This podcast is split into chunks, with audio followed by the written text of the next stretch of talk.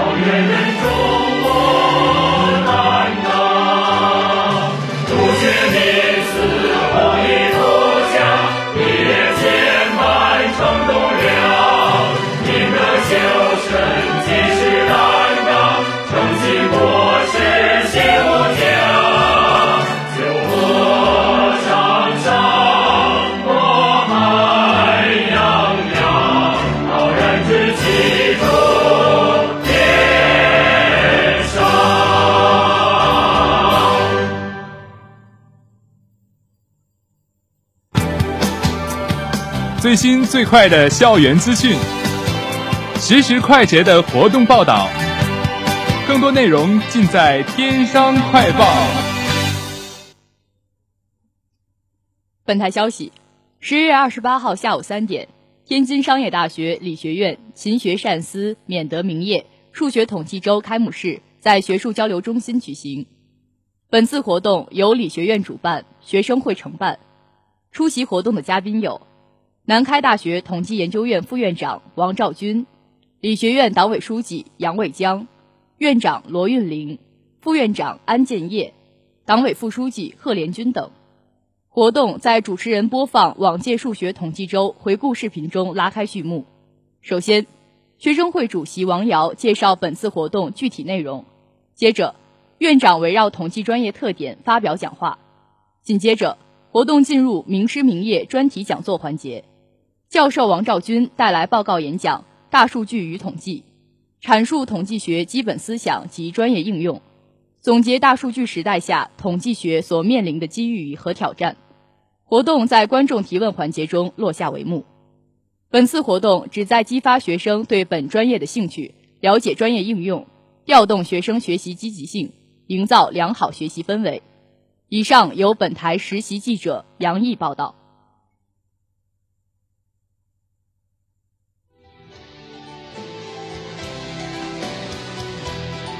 聚焦、透视、评论、犀利的观点、开放的声音、多角度的评述、全方位的审夺，尽在大学生论坛。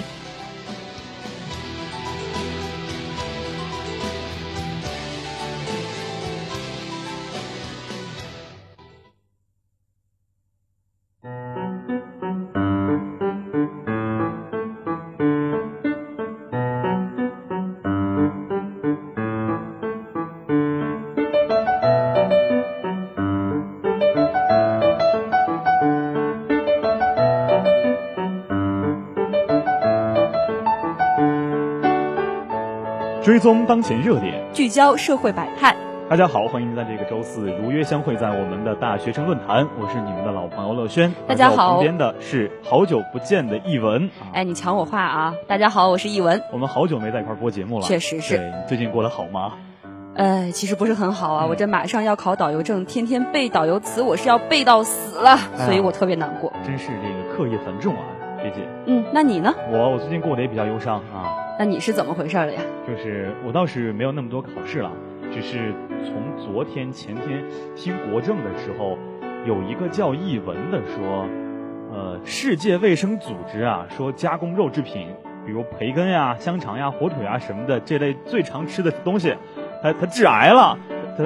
就是搞得我现在这个每天都都沉浸在这样的抑郁的氛围的当中。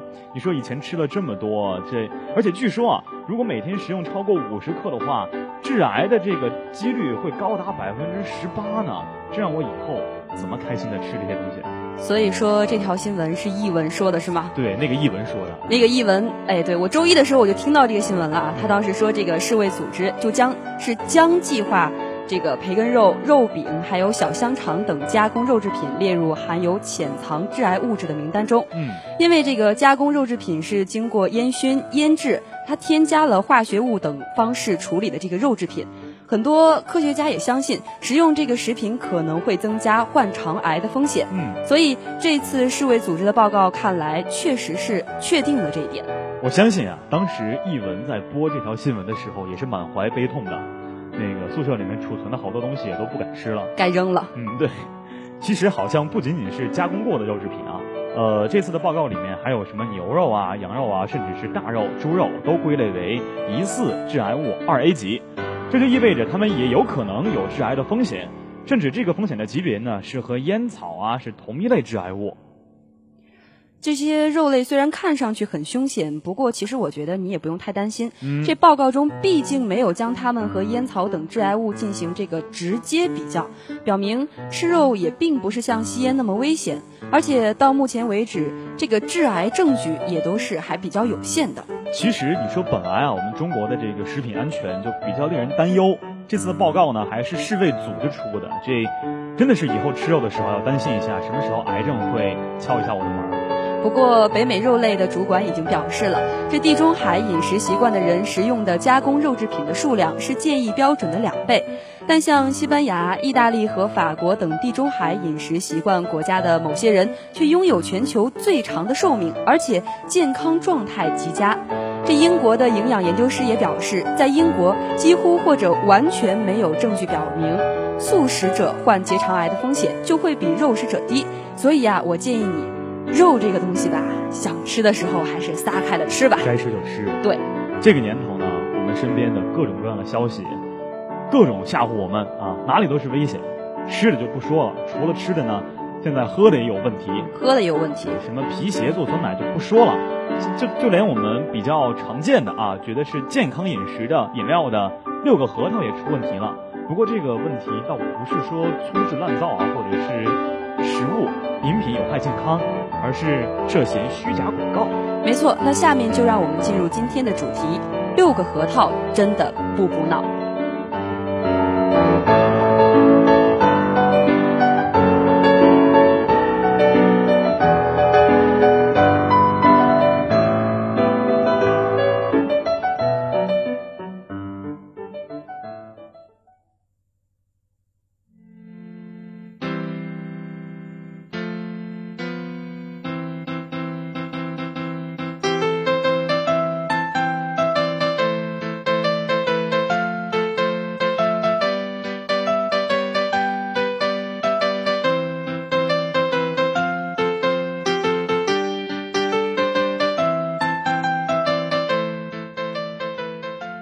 这首背乐呢，不知道是信箱用过多少遍，论坛也用过多少遍了。我认为很洗脑，但是比它洗脑的还有好多。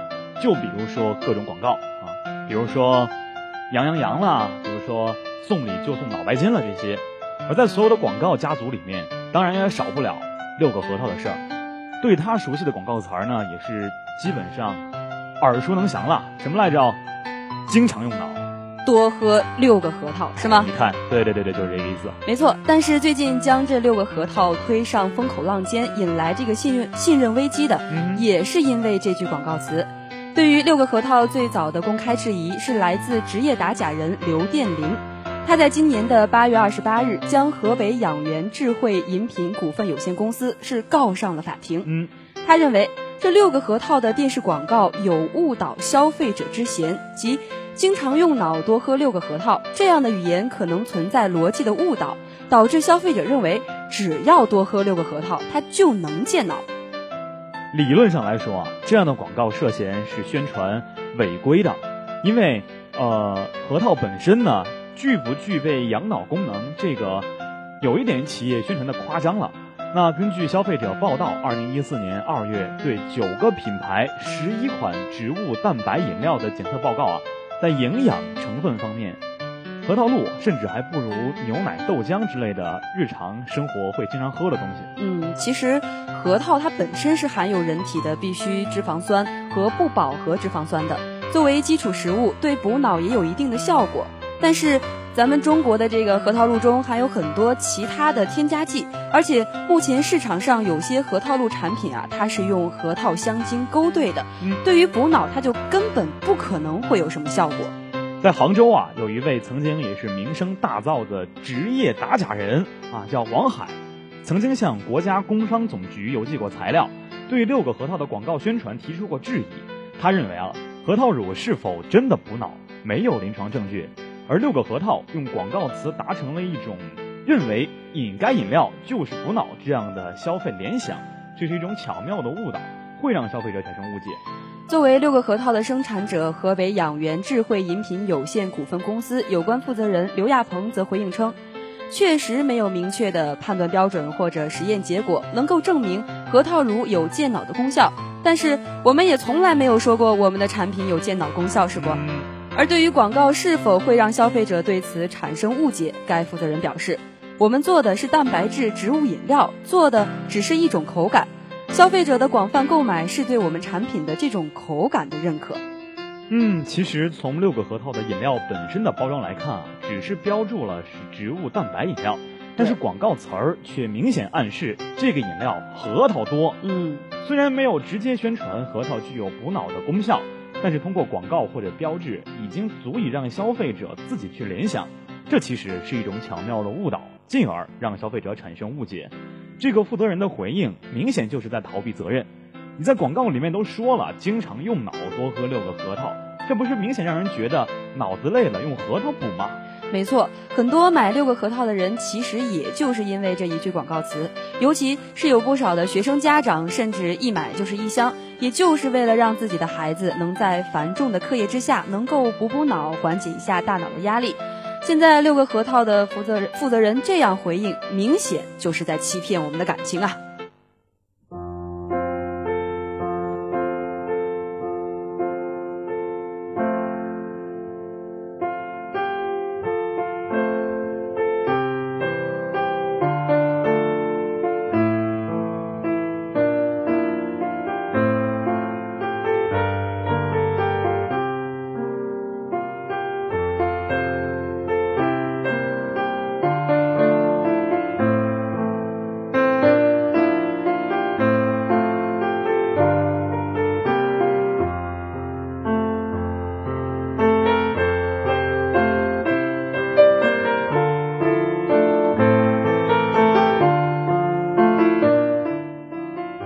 在前面我们也提到了，早在二零一四年的时候呢，刘殿林就认为六个核桃的电视广告有误导消费者之嫌。没错，这名民间职业打假人啊，曾先后以食品中不得添加药品、凉茶、中药添加违法中药为由，将十三香以及多家凉茶生产企业告上法庭。不过当时这个职能部门认为，对于这些广告找不到处罚的依据，也无法找到六个核桃等产品的具体违法节点，所以最后只能认为是打擦边球了事。不过打击这种擦边球的尴尬境地，因史上最严苛的新广告法的实施已经有所改变。嗯，这其中有这样一条规定是这么说的。以虚假或者引人误解的内容欺骗消费者、误导消费者的行为是属于虚假广告。遗憾的是啊，作为新广告法的增加条款，第二十八条并没有明确对引人误解的虚假广告进行界定，也没有因为企业因为新广告法对虚假广告引人误解的表述规定而受到处罚。所以看来啊，这个所谓的啊什么史上最严广告法。也就是比以前严了一点儿，距离真正有效的严厉还是差着千里。六个核桃，因此呢，就成为了用引人误解这个标准来评判是否违法的首个案例。如果六个核桃这个案子真的判了，把它认定为一个虚假广告，那对目前的行政执法将是一个有力的支撑。很多原来打擦边球的广告就会被纳入到虚假广告的范围，对发布虚假广告的企业或者机构来说，也是会有一个很好的警示作用。而对于像这样的广告呢，很多人都想问一句：作为明星代言人陈鲁豫，你到底？知不知道？哎，他到底知不知道？这民间打假人邢志宏就认为，鲁豫作为广告代言人，应当明知六个核桃的上述广告是属于虚假广告，违反了法律的禁止性规定，但仍然为其做代言。根据《新广告法》第五十六条的第二款规定，应当对消费者的损失承担连带责任。像明星啊、专家呀、社会知名人物等等，做某些产品的推荐和代言。是广告创意和广告传播的灵魂，没有广告代言人，广告的传播效果和广告促销的作用将会一落千丈，广告将会由活性广告变为僵尸广告。但是很多广告代言人啊，却并不是很自律，经常代言一些具有欺骗性质的广告。没错，其实这种事情发生的也不是一次两次了，最有名的莫过于成龙大哥代言的霸王洗发水吧。当爆出这是虚假广告的时候，外界那是一片哗然，后来甚至都演变成了“咚咚咚”的段子。嗯，而此次六个核桃事件也是让著名的主持人这个陈鲁豫很是难堪。作为公众人物，一定要对自己的一言一行负责任的，因为你们对于公众总会有一定的引导作用。对，是吧，一文？确实是，甚至有的时候会决定粉丝们的这个价值取向。不过，咱们换个角度来说，明星有时候也是虚假广告的受害者。由于前期的考察不是很明确，所以他们自己其实对这个产品本身并不太了解。就拿这次的六个核桃事件来说，核桃能补脑的说法其实是已经深入人心了。大多数人都觉得六个核桃它就是能补脑。所以说，我们消费者也应该认识到，对一件产品应该有多角度的考察，而不是只用惯性思维去思考问题。呃，这样说也没错啊。但是像民众啊，像明星啊，毕竟也都是普通人嘛。对，大家都是普通人。哎，对于很多事情都不太了解，所以就算再注意，可能也会有疏漏的地方。倒确实是。而且有的时候，毕竟咱们不如专家眼见，人家这个就是以骗人啊，不是以这个包装哎起家的，人家是专家呀，对吧？所以这就需要媒体监督程度和国家监管程度的加强。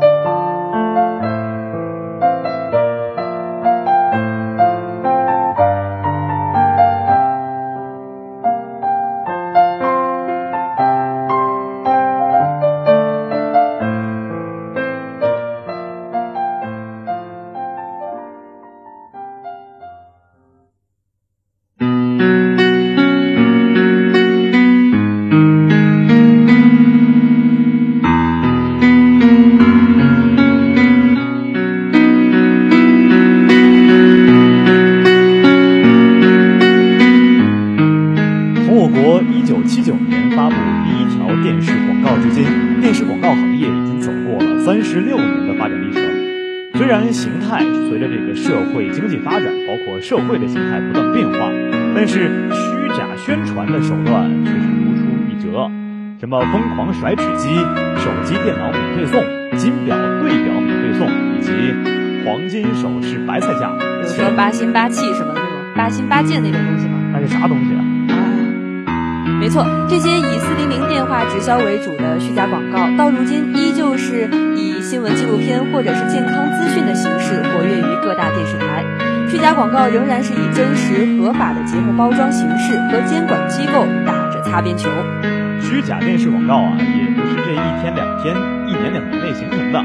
其实呢，很多的老问题啊，多年前就有了。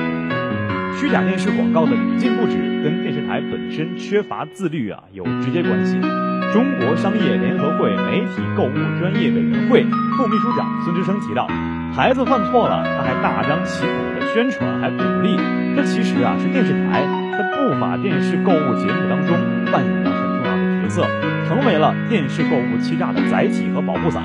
相关执法人员也表示，由于举报过程很繁琐，而且好多违规广告的处理最后都是不了了之，所以导致现在消费者的举报热情普遍不高。有时候就是工作人员自己在电视上偶尔看到了，顺带一起查处了。但是执法人员毕竟不可能天天在电视机前二十四小时的守候着。要知道，虚假广告最泛滥的就属于地方台了。但是其实呢，地方的小台有他们的苦衷的，没钱嘛。对，因为好多地方台就得用这些广告来运营维持呢。不是每个台都能像芒果卫视那样有每天播不完的广告的。目前呢。这个虚假电视广告治理中有很多的行政化问题，也是导致监管不力的重要因素。因为电视台也是有行政级别的，有的甚至比地方的执法部门、检察院都要高一个半个级别。嚯，潜台词就是我是你领导，你还能管我？而且很多呀，就算是你真的罚了，他也不怕。有的电视台通过篡改广告合同标价的手段来把控罚款。一些电视台甚至直接把罚款在广告合同中做一个补充协议，商家把罚款算在成本中，所以最终买单的其实还是消费者。那可不，二零一二年，重庆万州电视台因播放虚假医药广告，首度被以虚假广告罪刑事指控，这在当时啊引起了舆论的广泛关注。重庆万州检察院以虚假广告罪对万州市电视台负责人向。当地法院提出公诉，理由是明知存在虚假广告宣传，仍然签约播出。在该案中，作为媒体机构，从单位到执行部门以及个人，因播放虚假广告一律被控有罪，这在当时的全国尚属第一例。不过遗憾的是，检察院最后以存疑不诉为由不予起诉。而且，据公开资料显示，此后也就再也没有任何的媒体因为这个播放虚假广告而进入司法程序。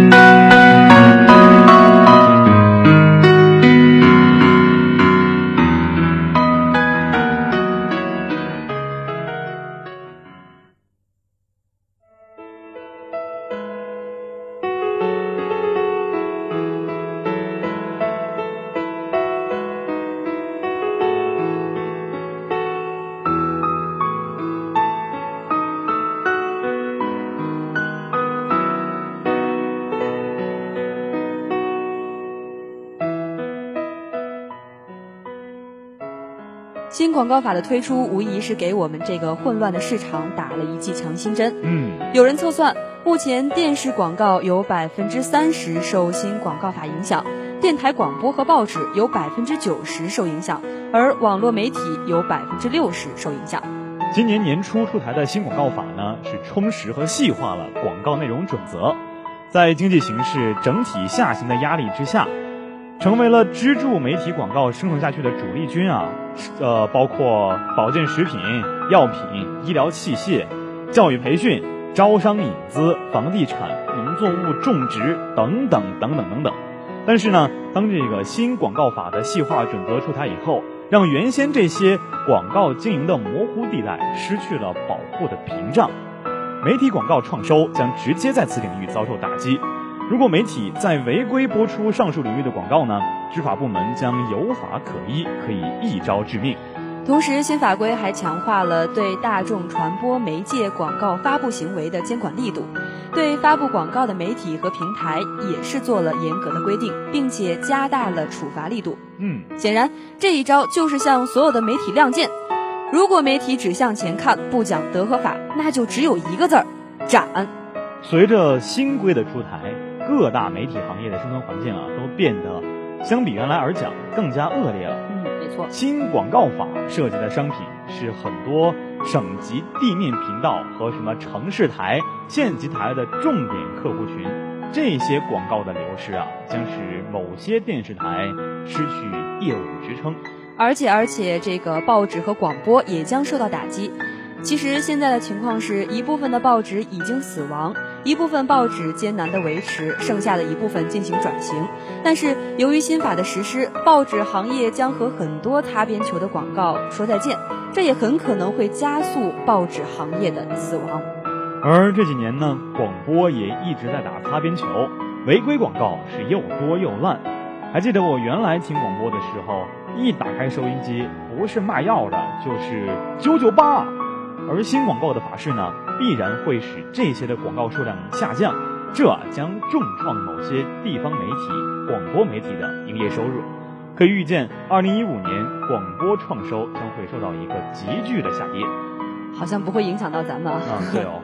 新法规还新增了关于互联网广告的规定。互联网是传统媒体广告的主要分流者，也是广告管理的边缘地带。互联网广告快速增长，受益于主管部门的管理放任。这次对互联网广告有了新的规定，对其进行了从严管理，将使互联网不再是这些违法广告的世外乐园。这显然是对新媒体创收的韧性增长给予了一记重拳。嗯。但是这个新法规的实行啊，也是存在了一些困境的。尽管新实施的广告法对经营主体和发布主体的连带责任条件设定在关系消费者生命健康的商品或者服务的虚假广告的领域，具体罚款数额仍然是一个可能也可以被操纵，从而导致连带责任主体惩罚力度不够。但是毕竟这是一个好的开端嘛。而六个核桃的案例呢，希望它只是一个开始。治理虚假广告不能只依靠政府部门的力量，更需要各个行政管理部门之间的合力，以及全体公民的共同治理。而且，打击虚假广告最重要的是消费者能够理智冷静的消费。什么时候民众能够看清虚假广告的利益圈套，并且不再轻信明星专家的那几句话，广告市场也就真正的健康了。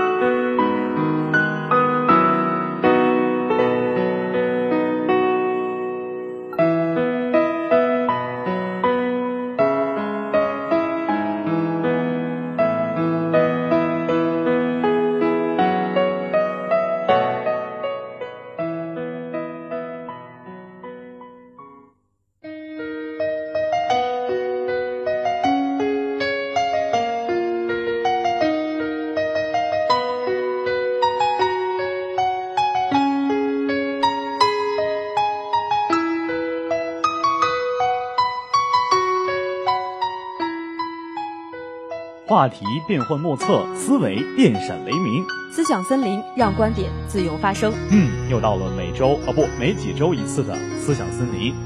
这个爱美之心啊，人皆有之。嗯，很多人啊，总认为自己长得不够漂亮。哎，就比如说我吧，也比如说我，其实啊，确实不太漂亮。对于自己颜值呢，没有什么底气。哎，我没有什么，我没有什么底气，可是我有气。对，人家有四心四气，我们都没有。越来越多的人呢，为了追求美貌而去整容。今天咱们就来一起聊一聊离我们越来越近的整容这个话题。说到整容，可能大家脑子里面第一反应的就是明星。明星们整容是非常能够引起群众的八卦基因。这前些日子，就在全国人民都在议论 Baby 与黄教主这一场作秀一般的婚礼的时候，刚刚晋升为教主夫人的 Baby 就现身某医院做了面部鉴定，力证自己是原装正品，如假包换，完全没有动过刀，只是小小的校正了牙齿而已。嗯，对于安吉拉 Baby 的这一举动呢，网友们也是纷纷的议论啊。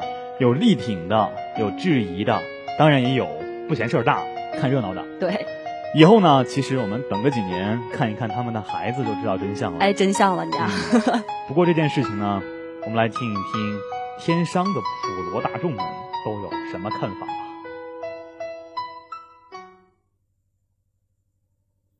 整容了，绝壁整了。没有，我感觉差不多。我感觉没有整容。觉得整了，整了。他呀，Angelababy 啊，他肯定整了吧？应该，我在网上见到过他以前的照片，感觉比现在丑多了，各个地方都应该都整了。以前长实在太丑。黄晓明到底看他哪一点呢？不太清楚，因为看过很多报道，呃，网上众说纷纭，我也不知道该相信谁，该相信哪个。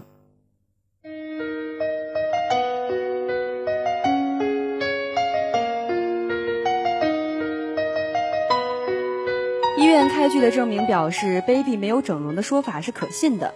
但是，baby 自出道至今的照片对比起来，可谓是云泥之别。这一纸医学证明实在是显得有些苍白无力。嗯，那这个证明它到底可信吗？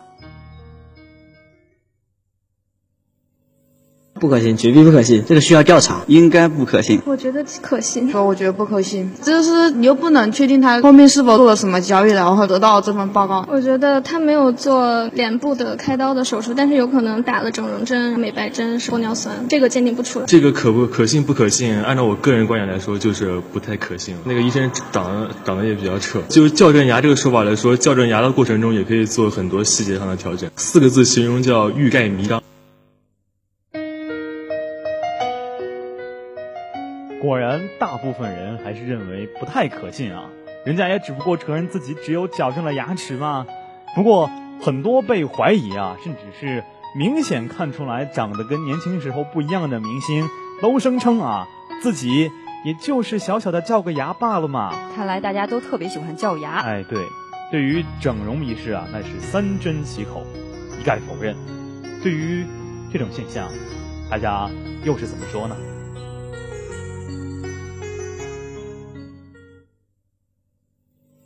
虚伪，整了就整了，别那么多废话。我感觉完全没有必要，整容也是一件又不是见不得人的事情，承认也没有什么大不了的。我觉得整了就承认嘛，我觉得整了就整了嘛，像韩国那些都是以整出名的，是吧？整了的话，你很美，我们看着也也很美。如果你否认，那说明对你又产生了一点无敌。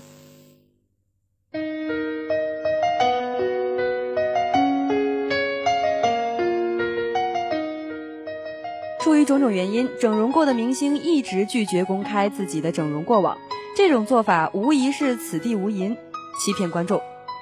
明星大方，但是同时大方公开的也有那么一些。嗯，就比如前几天的柳岩和小仙女郑爽等等。嗯，其实明星公开确实是需要勇气。嗯，咱们不管明星承认还是否认，对于他们的整容行为，同学们的态度是怎么样的呢？嗯嗯。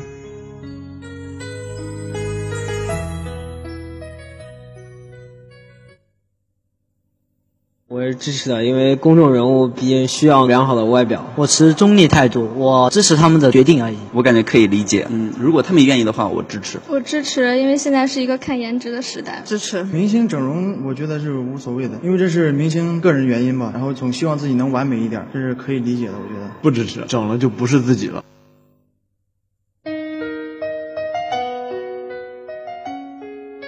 其实呢。我们看见的明星啊，也都是被镜头啊、镁光灯包围着的，受到众多粉丝的追捧和喜爱。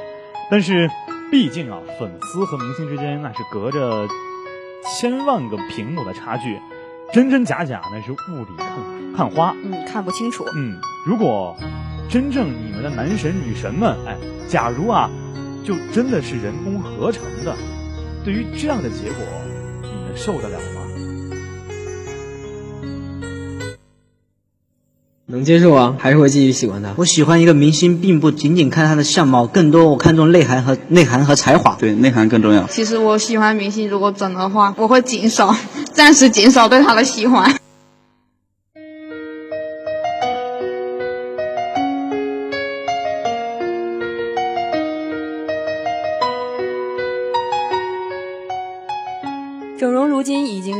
越寻常了，明星整容会引起巨大轰动，那普通人整容的其实也不在少数。时时有新闻报道中国女孩扎堆儿去韩国整容，当然结果有好也有坏，有如愿以偿的，也有整残的。如果你身边的朋友去整容，你会支持和接受他吗？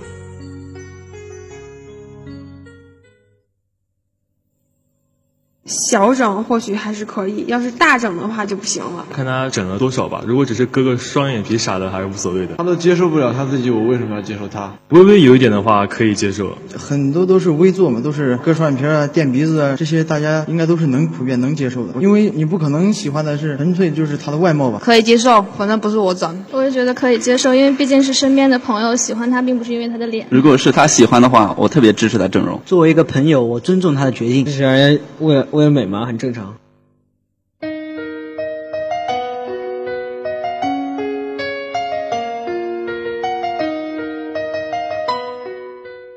其实说到这儿呢，我也想啊，就是一般呃敢把钱花在整容上面的啊，就是大多数应该是女性，但是有没有可能就是这个男性他也有整容的需求呢？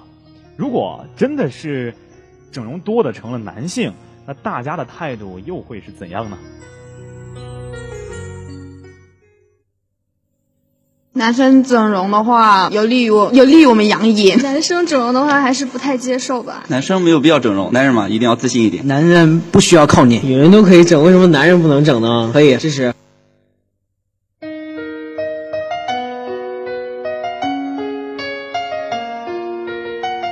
哎呀，这话说的让我，你说不支持吧？说男人和女人没有一样的权利，就是对男人的歧视。整了吧？又说男人干嘛要整容啊？这简直是。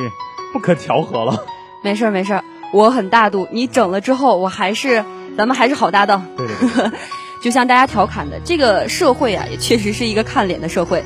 追逐美丽，同时也是很多人的愿望。整容与否也是个人的选择，是你的自由，也是你的权利。嗯。至于娱乐圈中的明星们整与不整，其实与我们小老百姓的生活并没有太多直接利害关系，无非是又添了一桩茶余饭后的谈资和一些娱乐大众的段子而已。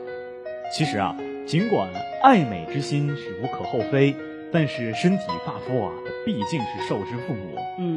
而整容事故呢，现在也在换着花样的更新，所以在做出选择的时候呢，真的应该谨慎再谨慎。否则，整容带来的不是美貌，而是毒药啊！我们天生的样子或许不是最完美的，但却是最丑，不是，但却是最真实的。对，最真实的。嗯。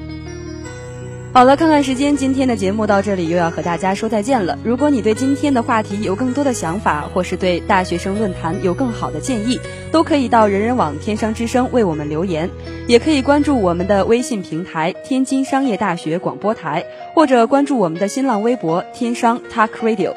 今天的天气情况是晴，四到十三度，东北风二级。另外，下午的粤海榴莲将为您带来精彩节目，敬请收听。节目最后，播音译文乐轩代表记者导播张旭龙、蒋雨凤、翟申慧，节目监制柳新月。感谢您的收听，我们下周再会。